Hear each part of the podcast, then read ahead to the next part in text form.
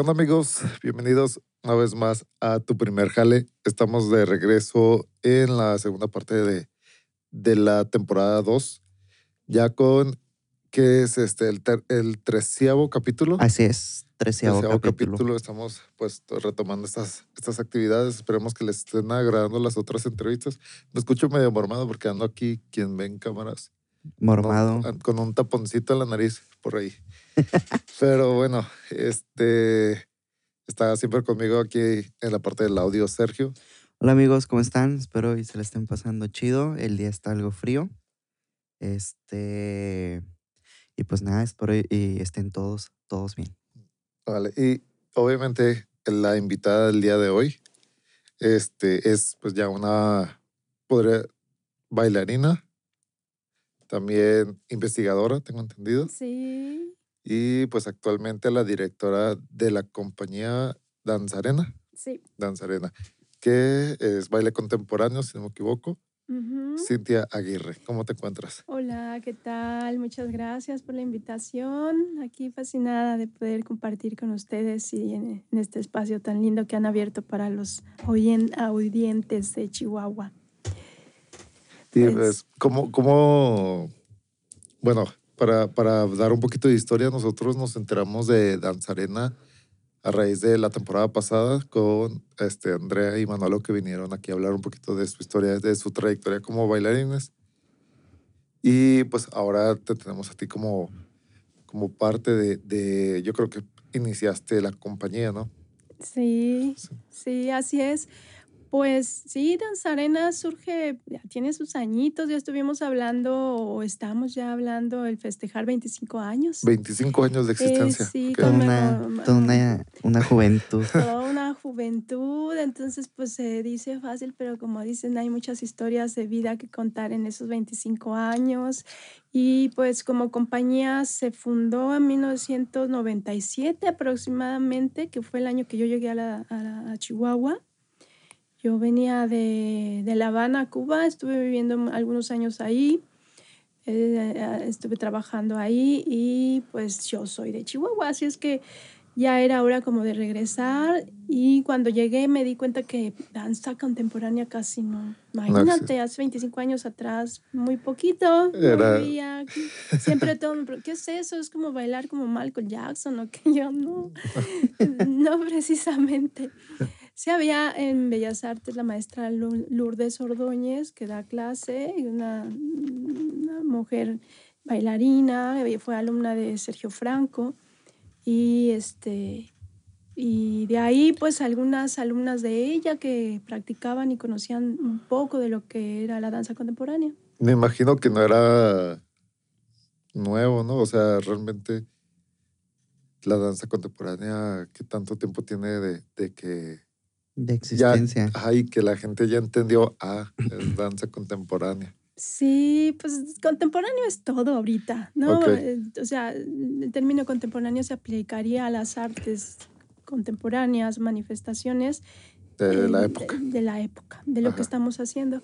Pero pues la danza contemporánea tiene un origen mm, que le llam- se llamó danza moderna con, Is- con Isadora Duncan, eh, una bailarina que soltó las, las, las, era bailarina clásica, soltó las zapatillas, el corsé y empezó a explorar desde un movimiento más libre, con un cuerpo eh, que expresara lo que sentía, lo que necesitaba en su momento, ¿no? Para moverse después de la Segunda Guerra Mundial. Y así fue como aparece un poco el término danza moderna. Ok, Ok.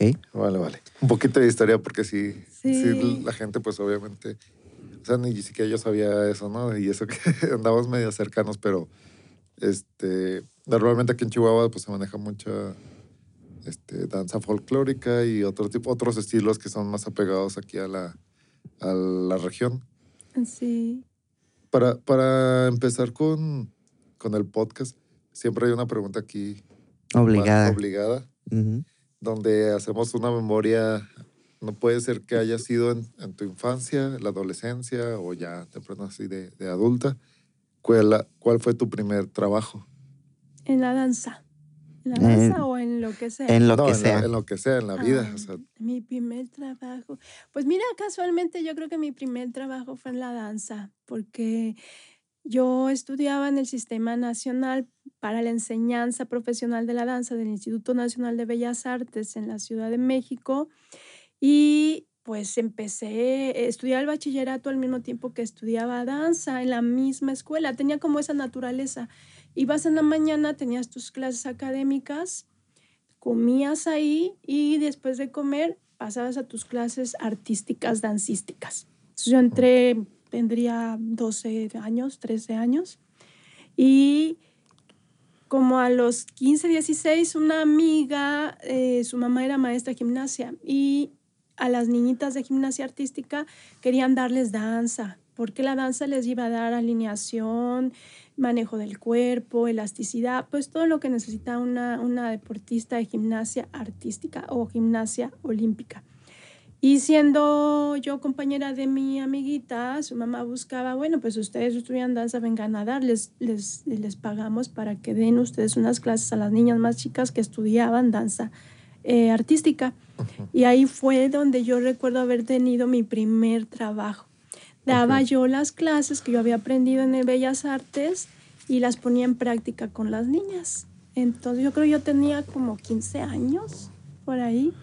ok. Ujú. Y una duda al respecto. O sea, por ejemplo, ahorita mencionabas que eres originaria de Chihuahua. En un lapso te fuiste con tu familia a vivir a Ciudad de México. Sí, prácticamente, bueno, mis padres son maestros, entonces buscando oportunidades de trabajo llegaron a la Ciudad de México y llegaron a la Ciudad de, México conmigo a los dos años. Ya, no, pues sí. Entonces yo muy- muy prácticamente pequeña. sí, Muy pequeña. yo viví ahí y estudié hasta como los 20, 21 años en la ciudad, ahí en la Ciudad de México, en esta escuela este, de Bellas Artes.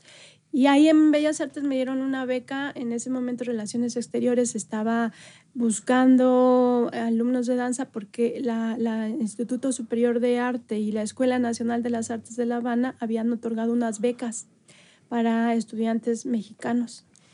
Y, este, y pues ahí yo no era tan mal estudiante y me, me, me candidatearon para irme a la beca como a los 15 años y así fue como me fui a, a Cuba A Cuba. a ¿Y continuar. de, de quién fue, cómo se le llama la, la intención? O sea, estabas chiquita y, y tú dijiste, quiero bailar, o tu mamá o tu papá fue quien dijo, va, métanla a clases. A la danza, a la danza. Sí, cómo vámonos. surgió la pasión. El rollo de la danza. Sí. Fíjate que con los años yo ahora que he estudiado y leo un poquito más y que se habla del TDA, trastorno de déficit de atención, se me hace que yo era una de esas niñas. Yo, yo no sabía, pero ya leyendo Ajá. y investigando es un tema que me he metido mucho porque después también empecé a aplicar la danza a niños autistas y fue un tema que, que, que me ha interesado. Me, me, identifico mucho con la naturaleza de estos niños de trastorno de déficit de atención y mi mamá me decía, es que eres bien inquieta, o sea, te movías un montón. Y una vecinita que trabajaba en Bellas Artes le dijo, oye, pues está la escuela de danza, llévala, no sé qué. Y me llevaron, me hicieron el examen. eh, te digo que me lo hicieron como a los 10 años, yo creo. Y quedé, me quedé. Y yo no sabía que era danza contemporánea ni nada. Ahí te hacían un perfil para clásico, ballet Ajá. clásico, que es así súper, que incluso hasta tienes que tener las medidas del cuello, eso como mucho más exigente, ¿no? Una cierta estatura, un cierto peso, muchas, muchas eh, perfiles para danza clásica que yo no tenía. Y contemporáneo, y bueno, folclórico y contemporáneo. Entonces tú entrabas como un niño, te hacían tu, tu, tu examen y los mismos psicólogos y especialistas decían, ese niño va para clásico, este niño va para folclore, esta niña Es va muy Ok. inquieta. para contemporáneo. Toda una selección. Ahí me quedé, sí, sí, sí, sí.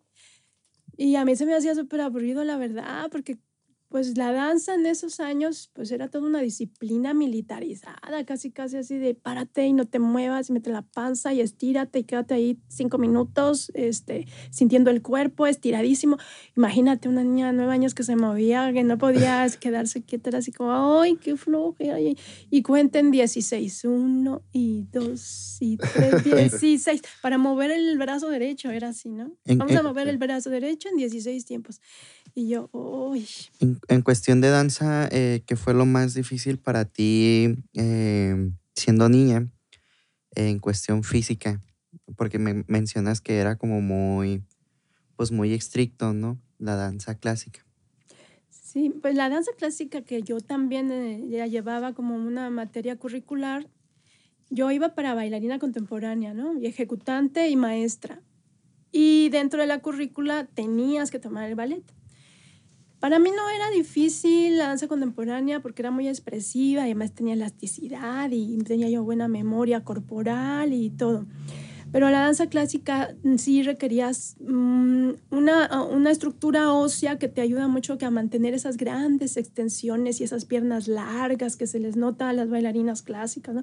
esas puntas maravillosas de los pies, que yo tengo una condición no, no, no así físicamente. Yo tengo una condición y unas cualidades en el cuerpo que me ayudan a bailar, pero no que me ayudaban a tener ese nivel técnico del clásico. ¿no? Una gran extensión con la pierna hasta aquí, hasta la oreja, ¿no? Así. y así son las bailarinas. tenías que rascar la oreja. Sí, acá. Y, pues Qué complicado.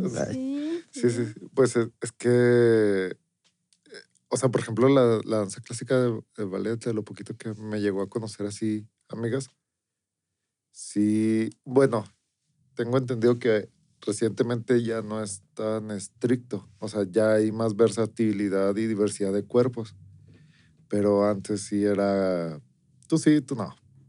sí, muy selectivo. muy selectivo, pues, muy, y luego pues todavía le entra el rigor y la arte y luego se volvía muy clasista, ¿no? También. Muy clasista, exactamente. Porque, bueno, tú hoy por hoy, si vas a ver, si ves una compañía profesional de ballet del Bolshoi, la, el Royal de Nueva York, etcétera, o de Inglaterra, este, las bailarinas todas se parecen en el escenario. Tienen la misma estructura física, tamaño, peso, hasta a veces color, ¿no? Blancas, ¿no? Así ya, hoy por hoy ves bailarinas más oscuritas de piel, pero blancas, así europeizadas, ¿no? Raramente ves latinas, muchas en ese coro, en ese en el coro coreográfico de, los, eh, de las compañías de ballet. Hoy por hoy, en una profesional. Ahora, bueno, si no quieres llegar a esos perfiles súper profesionales, pues puedes bailar el clásico, tener en maravillosas posibilidades este, y generar otras plataformas. ¿Has, tenido eh, las puntas de tus pies lastimadas?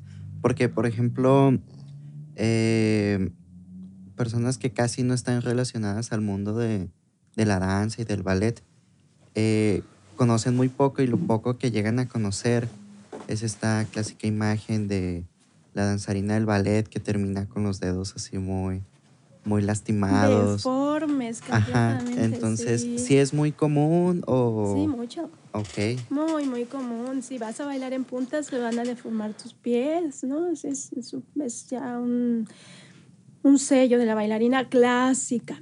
Okay. Yo soy más bailarina contemporánea y nuestra naturaleza es bailar descalzo, ¿no? O ese era como el origen, bailar descalzos. Justo por eso hablaba de ese antecedente de Isadora Duncan, que era bailarina clásica, se quita las puntas y empieza a disfrutar un movimiento a partir del cuerpo más libre y desnudo, ¿no? Hubo, bueno, hubo, un paréntesis porque más o menos como hace 10 años hubo inclusive una iniciativa que era el barefoot que era como el cuidado o volver a, lo, al, a, a, que tu cuerpo se acostumbrara de nuevo a, la naturalidad del caminado, por ejemplo. Ya, la danza todavía es una, es todavía más fuerza y así.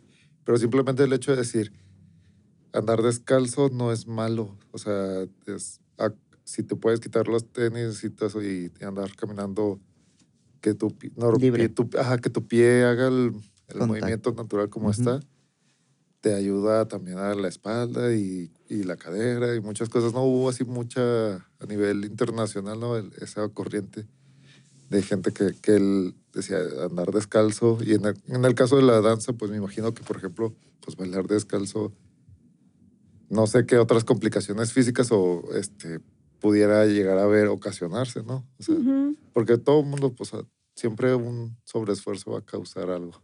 Así es.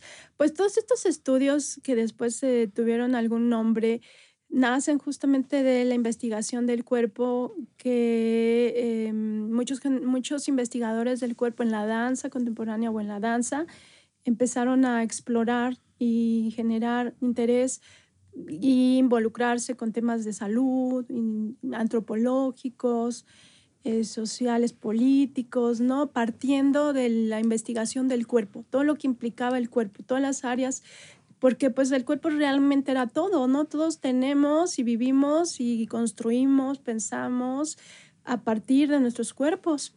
Entonces, eh, no nos preguntábamos, bueno, ¿qué significa un cuerpo libre, el caminar sin los zapatos, incluso la historia de los zapatos, porque recordemos que los zapatos y los tacones, quien empieza a usar tacones, socialmente se empieza a usar tacones, es en el siglo XV y son los hombres, no son las mujeres, ¿no?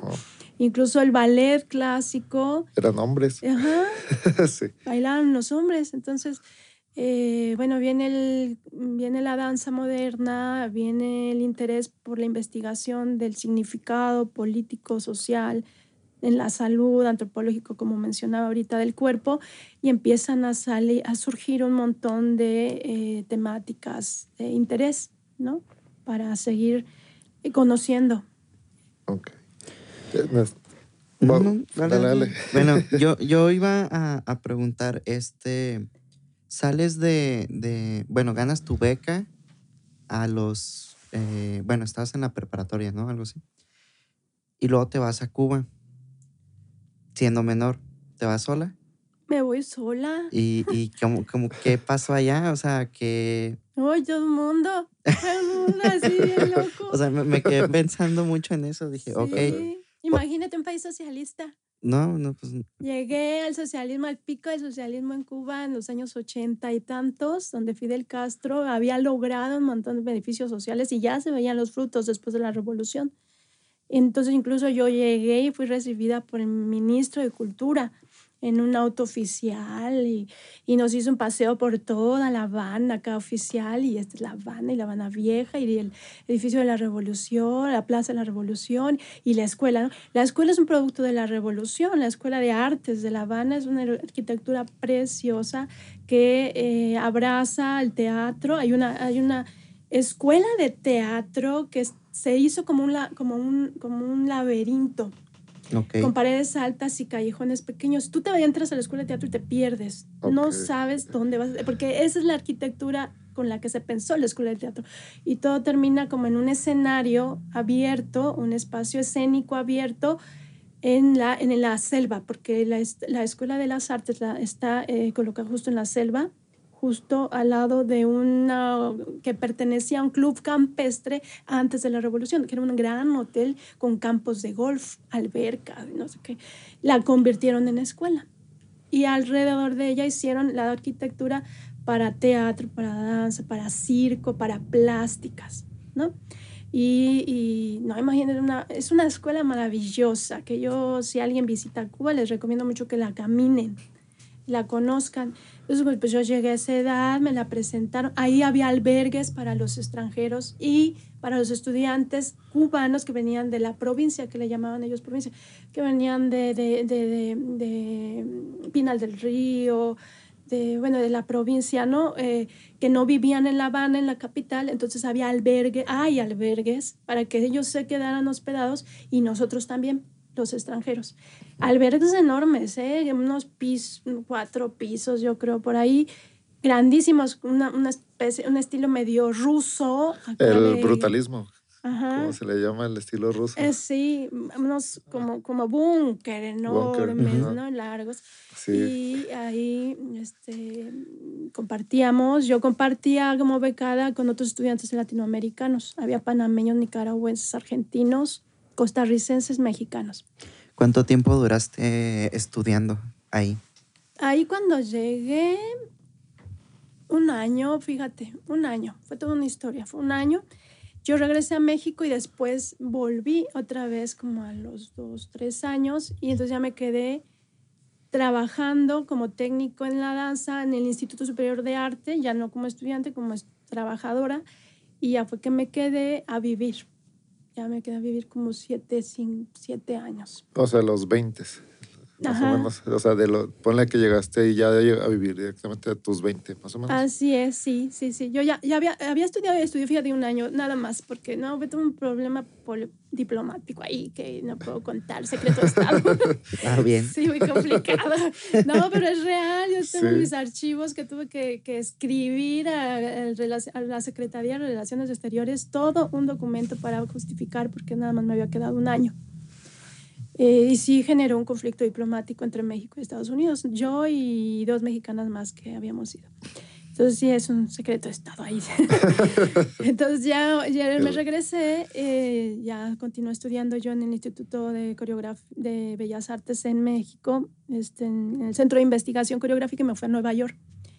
Regresé de Nueva York y entonces ya regresé otra vez a Cuba y ya empecé a trabajar, ya me, me, me dieron trabajo como maestra para dar clases como estudiante. El, decías que estabas durante la época de los ochentas en, Cuba, donde el socialismo pues está, bueno, digamos que ya estaba saliendo un poquito de los setentas, que era cuando estaba más fuerte.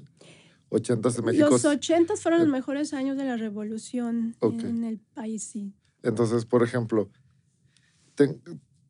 tanto en México y, por lo que me, se sabe y, y y en Cuba hay una relación muy extraña entre los artistas relacionados a la izquierda, ¿no? Al social, en este caso el socialismo. Y luego te fuiste a estudiar allá, ¿no? El que un Estado, y sobre todo en las relaciones diplomáticas en las que nada si te has hecho, te diera y te proporcionara, digamos que las herramientas, el espacio, la vivienda, o sea, todas estas, digamos que comodidades para desarrollar eh, el arte y decir, es importante. actualmente se nota mucho la diferencia. Sí, mira, Cuba en esos años era un país que mostraba una solidaridad y hermandad en América Latina y le interesaba mucho este, abrir sus puertas a América Latina y recibía estudiantes de todo, de, diferentes partes sin ningún costo. Yo no pagué nada. Yo hoy, por hoy quien quiera ir a, a, esa escuela es muy caro, pero a mí no me tocó pagar absolutamente nada. En contrario, a mí en Cuba me pagaban a mí como estudiante. Yo me acuerdo que me daban moneda cubana para mis gastos.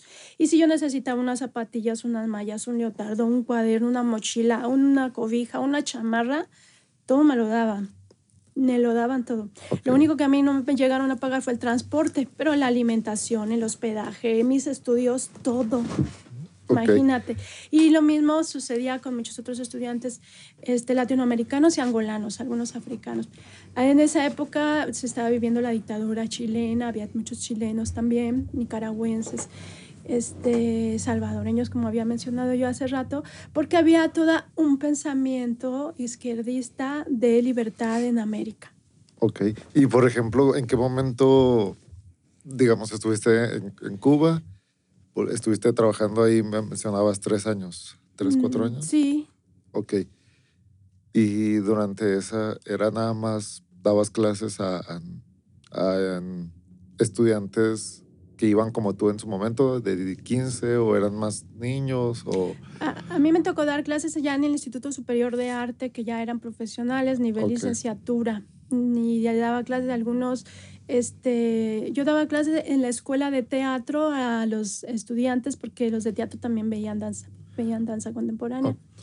Y también estuve dando clases nuevamente a, los niños de gimnasia olímpica en el Centro Olímpico de La Habana.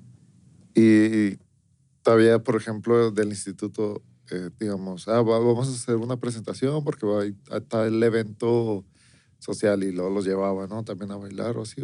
Ahí mismo en, Cuba. Ajá. Sí, eh, pues Cuba, recuerda, es un país con mucha actividad cultural, mucha actividad cultural y tiene una infraestructura educativa donde los estudiantes desde primero los canalizan. O Ah, sea, ok. hay, un, hay un proyecto piloto que yo, como y a mí me tocó ir como escuela de artes, maestra de danza, iba y visitaba las primarias, por ejemplo. Y miraba en los salones de clase quién tenía el perfil y el potencial y se les hacían exámenes rítmicos, físicos, psicológicos y ahí salía el músico, el niño músico, el niño creativo, pintor, el niño bailarín, el niño este medio con interés científico, qué sé yo, ¿no? Y, y lo capturábamos. Y entonces en una lista decíamos, pues este niño es fulano y María Sánchez, este Pedrito Gómez, chalala, chalala, tienen perfil para el- la danza. Y se les mandaba un comunicado a los papás y ya los papás decidían si los, eh, el niño, además de ir a la primaria, iban a sus primeras clases complementarias en la Escuela de las Artes, ya sea la Ok. música o la danza. Entonces imagínate, por eso salen grandes deportistas, deportistas y artistas, porque tienen, están identifi- identificados y desde pequeños tienen toda una infraestructura y un aparato educativo que es para que salgan, o sea, para que desarrollen el talento. ¿No has visto algo similar a ese sistema aquí en México? Pues no, desafortunadamente no. Aquí va y se topa a, la- a las artes o al deporte o a lo que quieras, porque el padre tenía las oportunidades o- y identificó, tenía el conocimiento, la cultura y la, la- la- capacidad económica para apoyar al niño, ¿no? Aquí sucede así. Difícilmente te encuentras, y hay muchos talentos, pero te- difícilmente te encuentras a un niño de una escuela este, pública que sabes que, que es buenísimo para la música o pinta re bonito y, y que el papá eh, solo, um, que a lo mejor es un trabajador de maquila o a lo mejor tiene un pequeño negocio o a lo mejor eh, eh, X tenga el conocimiento de dónde está la escuela, que ese niño tiene talento y además el dinero para pagar sus primeras clases y, y que el niño pueda desarrollar su talento, ¿no? Es, es como... Sí, sí pues es, es un problema más complejo. Sí. Y bueno, por ejemplo, de- llega un momento donde ese, ese periodo de etapa termina. ¿Termina por qué razón? Y luego llegando, o sea, te regresas a México y qué es lo que sucede. Ah, pues esta es, es una historia de amor. Realmente yo regresé por una historia de amor. Yo estudié primero becada, regresé a México, me fui a Nueva York, chalala, terminé. Y ya después volví a La Habana por una historia de amor. Regresé ahí, empecé a trabajar esos cuatro años y mi pareja dijo, pues, ¿qué onda? Yo quiero conocer México, pero él es cubano. Dijo, yo quiero Ok. conocer México. Yo le decía, no, yo quiero quedarme en Cuba, me encanta. y él decía, no, yo, No, yo ya estoy ir". harto de aquí. Sí, ya estoy harto. Ya, Ya conozco toda la isla. Ay, Sí, yo le decía, no inventes, le digo, allá tienes que pagar hasta por el aire que respiras, el capitalismo es muy voraz, digo, te vas a arrepentir. Asustando a la Sí, no, no vayas. Y ya, pues, este, tardamos para que se nos dieran los permisos, pero se dieron. Fíjate que se, se- la gente dice, ay, no nos dejan salir. No, es que los permisos para entrar, los de visa, son los complicados. Es México que no da los permisos de entrada. No es que. Cuba se ponga de, ay, no, no, es que México no da los permisos de entrada. Tiene una lista negra para los cubanos, colombianos, ¿no? Este, personas que, del mundo que pertenecen como conflictivos, ¿no? No, vaya a ser que mi primo, se- mi primo de Estados Unidos se enoje por re- recibir Mi tanto. vecino. Mi vecino se enoje. ¿no? Así es, casi. pues somos un peligro, pues somos la entrada, entonces somos un peligro, somos el primer filtro para que puedan Ajá. pasar para allá. Entonces, hay políticas, in- ex- este, políticas exteriores. Y, Sí, y se regresan a- porque él, él quería. Ve- Eh, venir para acá. Ajá. Sí, ya porque él quería venir para acá. Y entonces ya llegamos a la Ciudad de México y yo regresé a mi casa mater, que donde yo había estudiado también, que era el Centro de Investigación Coreográfica, y ahí me quedé otro rato más trabajando ahí, dando clases ahí. Y ya después, este, pues ya subimos al norte de México, a, a Chihuahua, para regresar aquí a Chihuahua, donde estaba mi familia. Ok. Y así una, es como me quedo aquí. una duda, porque por ejemplo, en ese. O sea, a los dos años de edad, te vas a Ciudad de México, te llevan más bien a Ciudad de México, entonces no hay como que una, un arraigo pues, que no, no, no sé si hay alguien que se acuerde de sus dos años que con cariño y aprecio un lugar. Sí. Pero entonces, sí, o sea, regresas por familia, pero realmente no tenías una vida o cercanía más que, pues, tengo una familia, ¿no? Y pues, ah, ah, personas ah. cercanas. ¿Allá en la Ciudad de México o aquí? No, aquí en Chihuahua. Pues sí, solamente venía porque mi familia ya estaba aquí. Porque aunque habíamos vivido allá después del terremoto del 85, mis papás salieron huyendo, ya dijeron, no, me regreso a Chihuahua. Y ellos se regresaron. Y entonces yo ya para esa época, cuando yo estaba en Cuba y regresé a México, ya en México ya yo ya no tenía familia.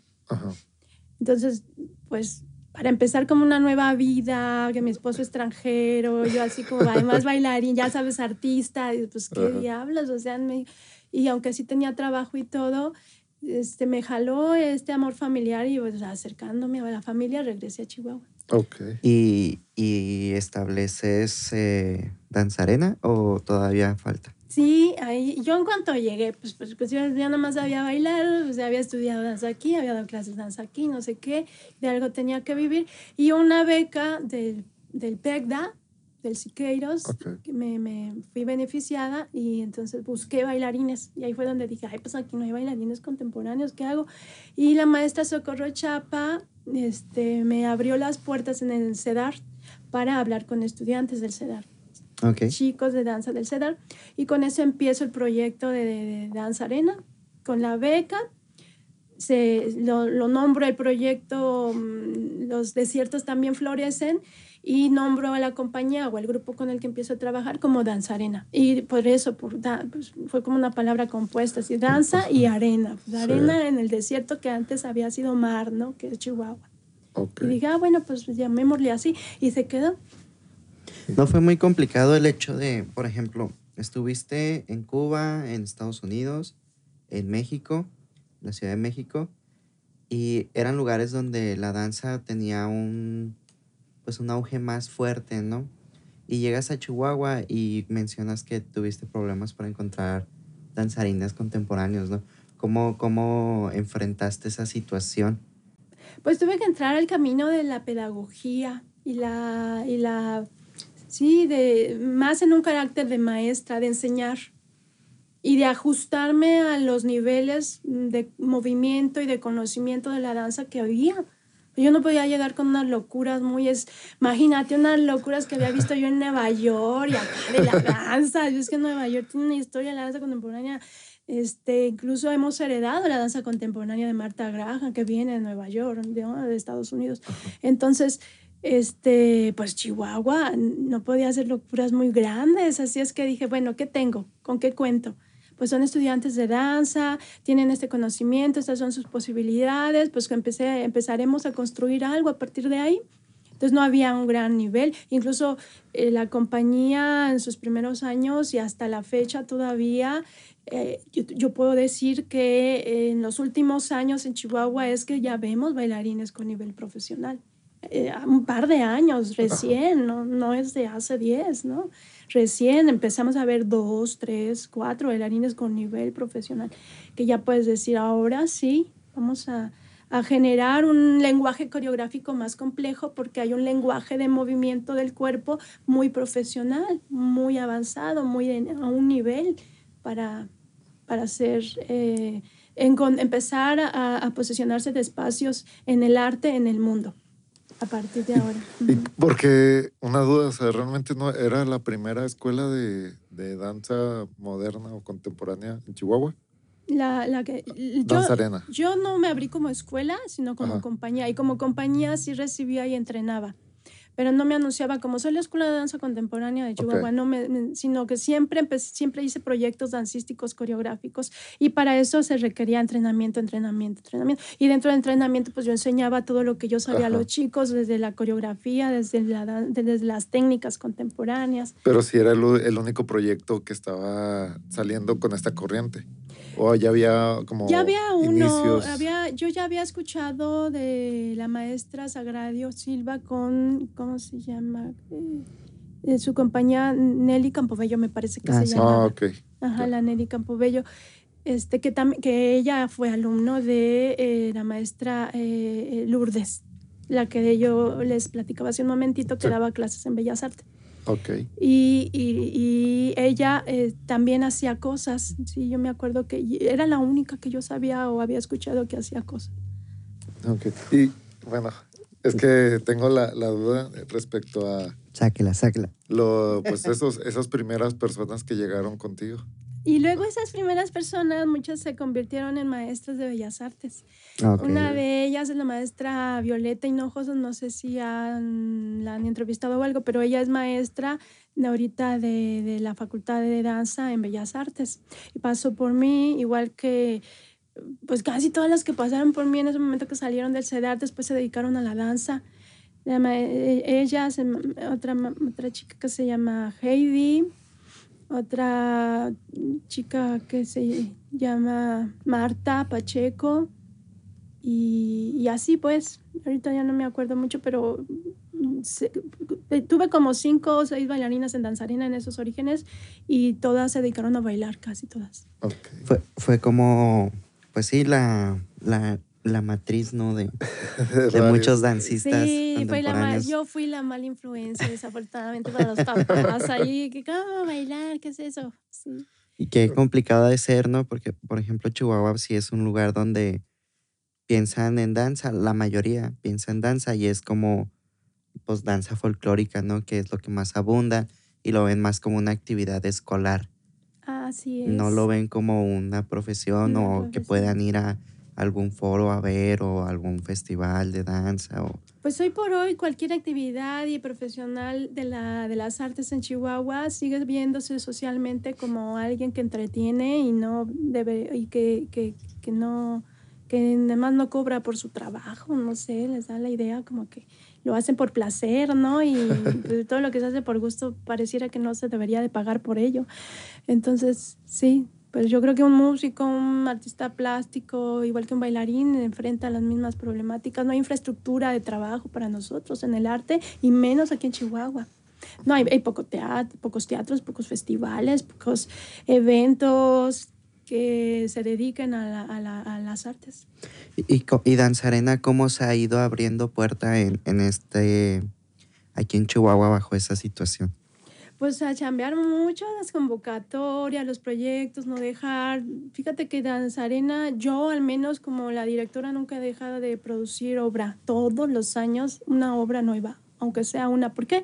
Porque en los pocos espacios y plataformas que se brindan para la danza, sé que debo de estar ahí el Día de la Danza, el Festival Nelly Campubello, que si había algún concurso de danza o muestra de danza, pues tenía yo una producción y así era como Danzarena nos hemos mantenido vivos con la producción.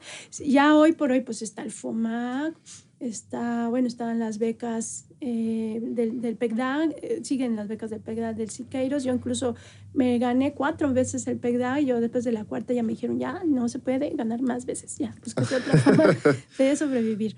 Y, y yo ya no puedo aplicar a esa, pero este, hemos aplicado algunas otras a nivel nacional porque hemos adquirido también algún nivel más competitivo para aplicar a becas nacionales y hemos sobrevivido así. Sí.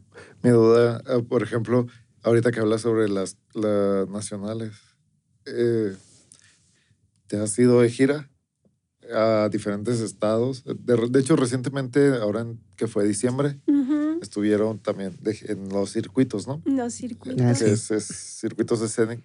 Circuitos de espacios es- independientes. Circu- Circuitos es- escénicos en espacios independientes. independientes, que es de, del, eh, realizado por el helénico, ¿verdad? Es el helénico, el teatro helénico de la Ciudad para, de México. para quienes poquito desconocen de esto, pues el, el helénico es una institución o un despegar de Organismo, ¿no? organismo, creo que es medio gubernamental independiente, un poquito ahí llega, ya tiene fondos de apoyo para grupos, entonces uno aplica y luego ya empiezan a desarrollarse todos estos. Y circuitos fue una iniciativa para, para esta parte del norte de, de México, ¿no? De, de- eran varios estados que estaban involucrados, donde unos iban, otros venían, y así para estar mezclando, ¿no? Pues fue circuitos para todo el país. Ajá. Y se dividió en circuitos justamente, este, fue, se dividió justamente circuito 1, 2, 3, 4, 5. Ah, y a nosotros nos tocó el 2 que correspondía a esta área de, de México, ¿no? De Hermosillo, Chihuahua, Monterrey. Arrancó Sí. aquí, ¿no? De, pues sí, eh, no, bueno, fue simultáneo en varias partes, creo. Ajá, Tengo sí. entendido. Ok. Sí. Mi duda al respecto es como, además de esa gira que es la, bueno, pues por nuestra cercanía, es la primera que dam- nos damos cuenta de que existen todo este tipo de cosas, pero antes, en estos veintitantos años, como, ¿cuál fue la primera gira que, que, sa- que salieron? ¿Cómo era O- irse Ah. en transporte? ¿Qué transporte? ¿Cómo Ah, de- hacían? Ah, fíjate, fíjate que bueno, como yo venía con toda esta información de compañeros de la Ciudad de México y, con, y de Cuba y no sé qué, una de las primeras giras yo creo que llegamos a hacer fue al Festival Danza y Movimiento de La Habana hace unos años y yo creo que éramos de los primeros como gru- grupo del norte de México, como de Chihuahua, que participábamos en ese festival en La Habana, Cuba, en el, en el extranjero. ¿no? En- como, como, como una representación de la danza contemporánea en el extranjero de, de Chihuahua, ¿no? del norte de México. Ajá. Y estuvimos en ese festival. Conseguí yo eh, patrocinios por el eh, Bellas Artes, nos pagaron los boletos de avión, Bellas Artes. Y como yo acababa casi, casi de venir de Cuba, pues tenía un departamento allá, familia allá. Y, y eso nos facilitó mucho poder realizar la, la, la gira. Para en ese momento íbamos tres bailarinas sin que nos costara gran cosa, ¿no? Y esa fue una de las primeras giras. Igual, mm, pues he sido buena gestora como directora y eh, había conseguido yo anteriormente también algunas participaciones en las universidades para presentarnos en sus festivales de danza o en algún otro concurso, por ejemplo, el concurso coreográfico de Monterrey. Ahí yo también concursé y participé con algunas bailarinas de aquí y otras de Monterrey. Este, en Ecuador nosotros llegamos a ir también, fui coreogra- co- coreografé los 50 años de la, de la Universidad de la SUAY con una obra que nace aquí con un premio PAGMIC, se llama Leyenda Rarámuris y la repetimos allá. Ah. Este, y como gestora, pues me, me he podido, la verdad, eh, aplicar, ser aplicada y disciplinada para participar así, convocatoria que veía, convocatoria que le entraba. Y así es como... Sin miedo. Ese es un buen consejo. Sí. Aprovechen la edad. De hecho, aquí hay dos chicos que trabajan con nosotros y les mencionamos. Hay muchas convocatorias que Jair y yo ya no podemos tomar por, por nuestra edad. Entonces, aprovechenlas. Digo, nunca hace falta por ahí. sí, caray, sí, aprovechar. Sí. Y bueno, ¿cómo, cómo es el ambiente de, del mundo de la danza? Me tocó, bueno, tengo otros este, conocidos por parte de, de bailarines que se dedican un poquito más al, al estilo urbano Ajá. y así, pero pues no falta uno que se empieza a meter ahí a chismear y ven cuando están reunidos y se juntan y en la copla y todo. Y siempre es como que terminan en retas de baile, ¿no? O sea, en ese, ¿Cómo, en es ese la estilo, ¿no? fiesta? Ay, Pero, pero cómo, sí, cómo es la fiesta, cómo es el ambiente, cómo en es- fuera de, de que vamos a ensayar y a presentar, y vamos a ensayar y presentar. Sí. También, ¿qué es lo que sucede de- detrás de en estas relaciones? Ah, pues, pues yo creo que como en todo, ¿no? Hay ambientes sociales súper lindos y chidos, de mucho compañerismo y empatía. Y hay otros lugares que no, no se genera tanto eso, ¿no? Yo creo que depende mucho de la personalidad de cada uno. Yo en lo personal, si te hablo de mí, híjole, yo soy una enferma del trabajo. Y la verdad que tengo muy poca vida social, fíjate. que Pero como ir a la directora, danza y eso. No eh, puedes restringir a la salud, a la no, no, y si si hemos hecho reuniones o fiestas así, ya súper bonito, porque, y bueno, además bailarines, pues una de las cosas padres es que todos bailamos, ¿no? Nos Sí. encanta y, y a bailar. Incluso yo recuerdo que yo siendo estudiante en la Ciudad de México, si alguna vez me invitaron a algunas discotecas, era como, eh, era partir plaza los bailarines, ¿no? Ah, sí. Llegábamos a partir plaza ahí todos y, y además sacaban idiosos y medio pues profesionales y no nos daba pena que la pata y el giro y el piso y la rodada acá en media pista cuando antes las discotecas tenían una pista para bailar, ¿no? Con espejos. sí, con espejos, era muy chida. Este, y hoy por hoy es igual, cuando se reúnen este, mis compañeros, mis alumnos de, de danza, eh, se arman unos, unos ambientes muy, la verdad, muy bonitos. Sí, sí, porque he estado recientemente, inclusive estuve ahí por dos, tres este, de la escena aquí, que está, de ah, los bailarines y de los teatreros y los clowns y todo. Y obviamente, pues, o sea, de alguna forma yo he estado presente como en diferentes ambientes, ¿no? De repente, ah, pues estos son estos así, estos acá y así. Entonces, esta vez que estaba viendo, pues, en un ambiente más relajado a, a, gente que está en las artes escénicas, como, como pues sí, socializan y todo lo demás, pues de repente se desafanaban y lo estaban allá bailando, ¿no? Y yo así que, ay, qué y ahí padre. antropólogo. yo así que, qué padre bailan. sí. sí. pero muy amistoso todo, ¿no? sí. Ah, sí, no, no te cuento las otras fiestas más chidas. no, no, sí, sí se ponen ambientes muy, muy bonitos. Sobre todo porque es muy, bueno, muy cerrado, ¿no? Es, no sería la palabra más, pues son pequeños, la grupos, ¿no? Todos se conocen. Así es, todos, todos se conocen, sí. Sí, sí, sí. Y por ejemplo, a ti, eh, eh, o sea, también eso que sea un grupo cerrado es, es, propio de aquí de Chihuahua o también sucede mucho en, en las otras partes donde has estado. Pues eh, yo creo que ya hoy por hoy eh, se ha roto la disciplinariedad y nos hemos abierto incluso como creadores de las artes, como bailarines o actores, a interesarnos por muchas otras eh, ramas del conocimiento. Entonces, al menos yo he visto que el, núcleo de amistad de un bailarín se amplía hacia un antropólogo, hacia un filósofo de las artes literarias, hacia un... Este, humanidades, ¿no? Las humanidades, hasta, no, no, sé, alguien de leyes, ¿no? Como que nos hemos abierto un montón y ya no es nada más, ah, bailarines con bailarines y gente de teatro, ¿no? o, o, gente de las, de las artes, sino que ya necesitamos y volteamos a ver a, muchos otros eh, compañeros que tienen otros conocimientos y, trabajan en otras eh, disciplinas y otras profesiones. Yo tengo una pregunta. Actualmente eh, estás como directora de Danzarena. Eh, ¿Todavía sigues danzando? Sí, todavía, todavía sigo danzando. Yo creo que me voy a morir danzando, sí. Platícanos un poquito de cómo es el proceso de llevar la dirección de un proyecto y aparte tú tener que darte tu tiempo para ensayar, practicar o planear tu, pues tu proyecto en sí? Ay, pues es bien complicado. Yo toda la vida he bailado, eh, doy las clases, genero la coreografía, trabajo en el diseño de luces si es necesario, pienso en la escenografía y el vestuario. Imagínate, quiere, ese es mi gran mal, la verdad, querer hacerlo de todo y yo, como decía mi abuelo, haces todo y nada lo haces bien. yo creo que sí, la verdad que hago, quiero hacer todo y la verdad nada hago bien. Pero, este, pero bueno, me gusta, me da pasión y vida poder, eh, si tengo una idea coreográfica y me implica cada detalle, me implica conocer desde la música, la temática, me pongo a investigar cosas porque el tema es sobre, no sé, los feminicidios.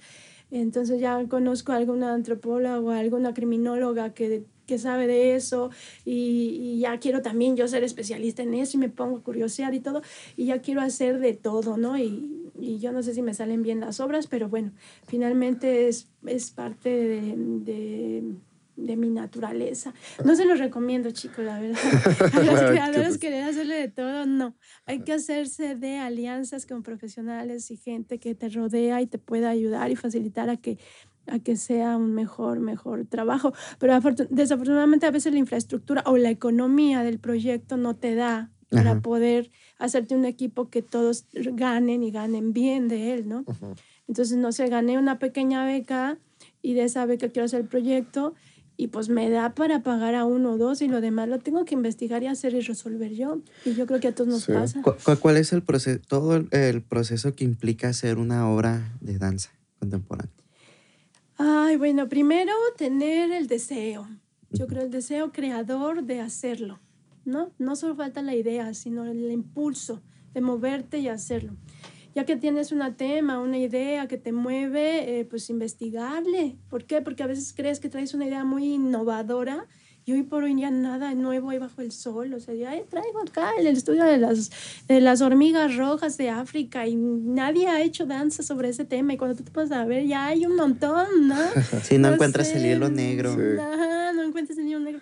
Entonces, bueno, lo que vayas a hacer, que esté bien documentado, bien argumentado, eh, que esté bien acompañado desde una un pensamiento intelectual que, que, que, que, que, acompañe tu concepto. Hoy por hoy el arte contemporáneo ha roto muchas formas de mirarse como arte contemporáneo.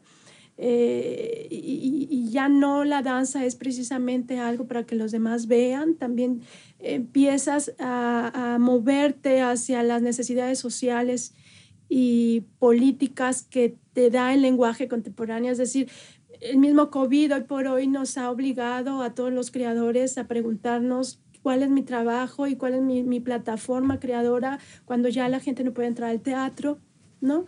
Y em, se ha, se ha eh, ido hacia las eh, corrientes digitales y la danza, el video de danza ha despertado como una gran posibilidad que ya existía, pero que hoy por hoy nos obliga a volverla a recuperar desde también otros lenguajes. Entonces, este, pues si eres un creador es eso, saber y tener bien claro qué es lo que quieres hacer, para qué, por qué, con qué, ¿no? Y te implica generar un lenguaje y te implica investigar sobre la, la, lo, lo, que va a acompañar tu lenguaje de movimiento y tu lenguaje coreográfico. Y, y si tienes la, el beneficio de tener muchos aliados que les encanta tu proyecto o los puedes pagar, pues que te acompañen en la construcción de la, iluminación, del diseño de vestuario, en la construcción de la música, para que no tengas que agarrar una música ya, ya existente, sino puedas hacer una para tu pieza. En fin, este, muchas cosas. Sí, Está la, la, industria de la creación creativa está, pues, es que involucra a muchas personas. A veces uno piensa que, no, dices, ah, pues, o al menos los espectadores, hay unos que simplemente llegan y, ah, pues ya no, o sea, que tanto le costó hacer una coreografía. Pero de, mencionabas algo muy importante, o sea, las artes escénicas van orientadas a también ya una parte de, de, reflexión, no solamente como, ay, qué entretenido y qué bonito se ve, sino reflexivo y de pensamiento y de, de empatía sobre algo que se trata de expresar, ¿no? Que esa es la función de, nos mencionaba también por ahí este bizarro, que tiene una función social. Entonces, de alguna manera, digamos, ahorita tienes, eh, vamos en febrero, van paisajes y dance guitar, ¿no? Esas dos, dos presentaciones que son de, de danzarena. Me llama mucho la atención paisajes, sobre todo por la, sinopsis que maneja sobre eh, el cómo la cotidianidad nos mete en una, en una oficina, viendo lo, lo, mismo y repetitivo y todo ese show, ¿no? Entonces, ¿cómo tienes que investigar desde cosas sociales de cómo está para que al final la danza la gente diga, ah, sí, yo me siento identificado con eso que no están diciendo nada, pero lo están representando, ¿no? Lo entiendo de alguna manera. Ajá, entonces como que me causa algo, ¿no? Así es, fíjate que Paisajes es una pieza ya muy vieja, tiene como hace ocho años que se montó, curiosamente, siempre preguntándome cómo podía la gente vivir, la gente que aceptaba construir eh, o que aceptaba vivir a partir de un espacio cerrado en una oficina y checando todos los días en un horario que no podía salirte de ese horario, ¿no? Siempre fue algo que yo me preguntaba y, y dije, bueno, ¿y cómo el cuerpo se puede transformar? ¿O qué necesita hacer el cuerpo? ¿Cómo, cómo, cómo el cuerpo habita esos espacios y en esas disciplinas y esas formas de vivir? Y así fue como nace Paisajes y, le llamé Paisajes porque cuando oímos paisajes siempre vemos hacia afuera, ¿no? El mar, el bosque, los paisajes de la naturaleza, pero hay paisajes internos, hay paisajes en los hogares, hay paisajes en los edificios, en las oficinas, de la puerta hacia adentro también. Entonces, por eso la pieza se llamó Paisajes y la, recupera, la recuperamos ahora con la pandemia porque curiosamente pues se agudizó más esta cosa de estar en nuestros hogares. Y estar el oficinista en su casa y estar mm, todos incluso más desde un celular o un, un ordenador o, o, lo que sea, ¿no? Más, más sentados, más mirando hacia el frente, menos movimiento.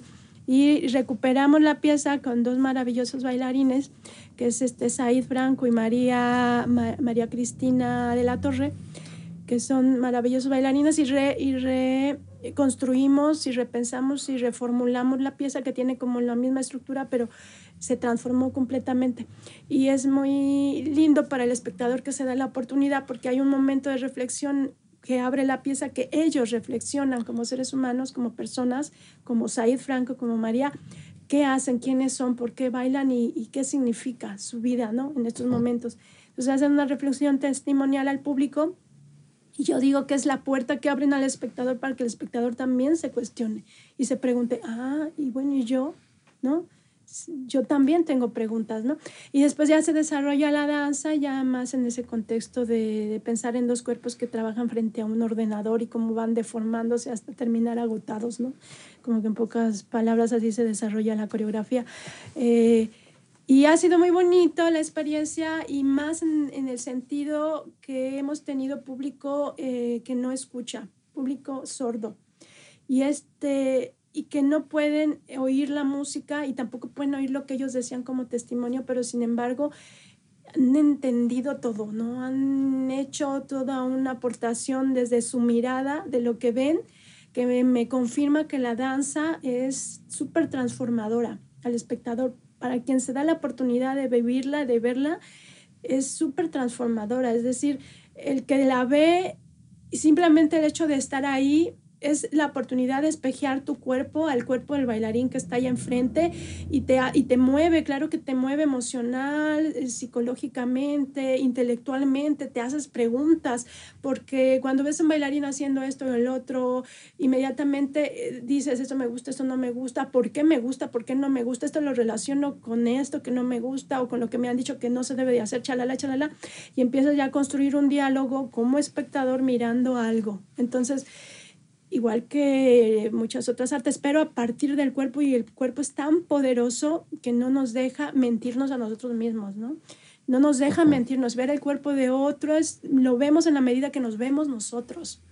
Entonces, este, pues a partir de ese lenguaje, y si nos cuestionamos este encierro, eh, pues surgen muchas preguntas y surgen, para mí me parece cosas mm, muy transformadoras, muy transformadoras en el espectador. Sí. Súper bien, pues esperemos que, que, este capítulo va a salir inclusive para quien lo esté escuchando en este momento, este, cuando esté público, pues van a estar, van a estar esas obras este, disponibles en los miércoles de danza en Teatro Bárbaros. Entonces, para que pues, se haga la invitación y la gente vaya y pues se dé la oportunidad de... Sí. Igual y dejamos en la caja donde pueden adquirir sus, sus accesos. sí, vayan, vayan a ver esa o vayan a ver la de danza, danza y guitar, que es una, ya, ya, ya eso tiene que ver más con el acompañamiento de a un guitarrista. Es un guitarrista que es el maestro Boris Díaz, que es un gran guitarrista, interpreta maravillosamente las piezas latinoamericanas que se tocan con una guitarra acústica. Y los cuerpos, que somos nosotros bailarines, recreamos en nuestro movimiento lo que sucede sonóricamente, ¿no?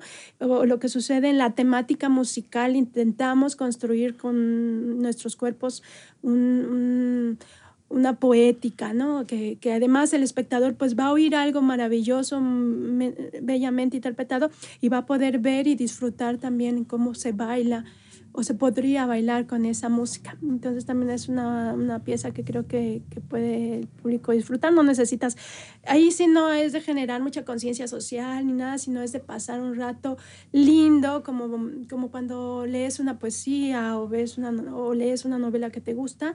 Y bueno, es ahora ver una poética auditiva en el escenario que, te dé otro tipo de gustos y, experiencias estéticas que a lo mejor como espectador nunca habías visto, ¿no? Porque tenemos una experiencia estética de una puesta de sol, este, una flor que se abre, ¿no? Las olas del mar, pero pocas veces vemos vivimos una experiencia estética de una danza y una música al mismo tiempo, ¿no? Para nosotros.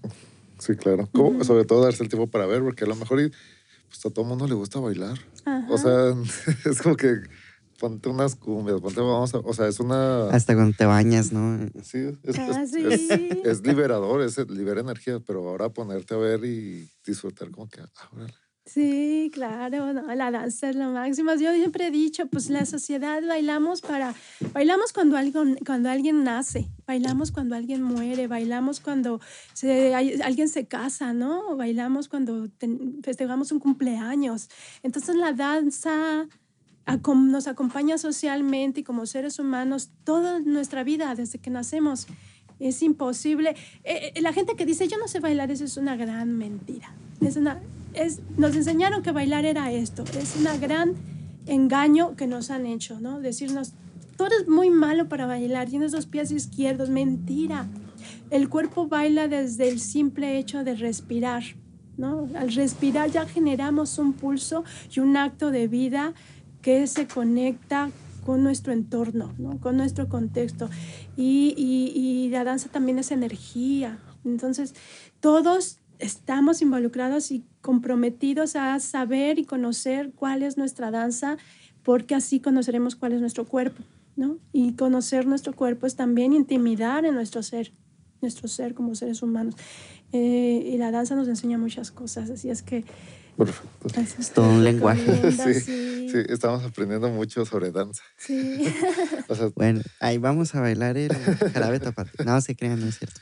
no, pues este, este, pues me siento muy contento de, de tenerte aquí en el, en el podcast, que te hayas dado la oportunidad ya después de unas, ahí de recuperarte sobre todo y que te encuentres bien para poder hacer más presentaciones, ¿no? Sí, muchas gracias. Yo encantada y, y, pues eh, de compartir eh, todos estos temas eh, y muchas gracias por curiosear en, en la vida de uno y cómo empieza. Y espero que, que los que nos escuchan eh, se hayan divertido un poquito de todas las aventuras que podemos compartir. Claro. Bueno, eh, igual gente ya saben, aquí abajo les dejamos eh, en la caja de descripción toda la información que, que podamos compartirles sobre Danzarena y su trabajo y también este de las funciones que tienen eh, próximamente en Teatro Bárbaro para que asistan y, y pasen un buen rato. Bueno, nos vemos en el siguiente capítulo. Este, y pues nada, sigan cuidándose. Sí, Muchas sigan gracias. cuidándose, por favor, y vacúnense los que no se han vacunado. Así es, a cuidarnos todos. Bonito día. Hasta luego amigos, cuídense mucho. Bye Bye. bye. Bye.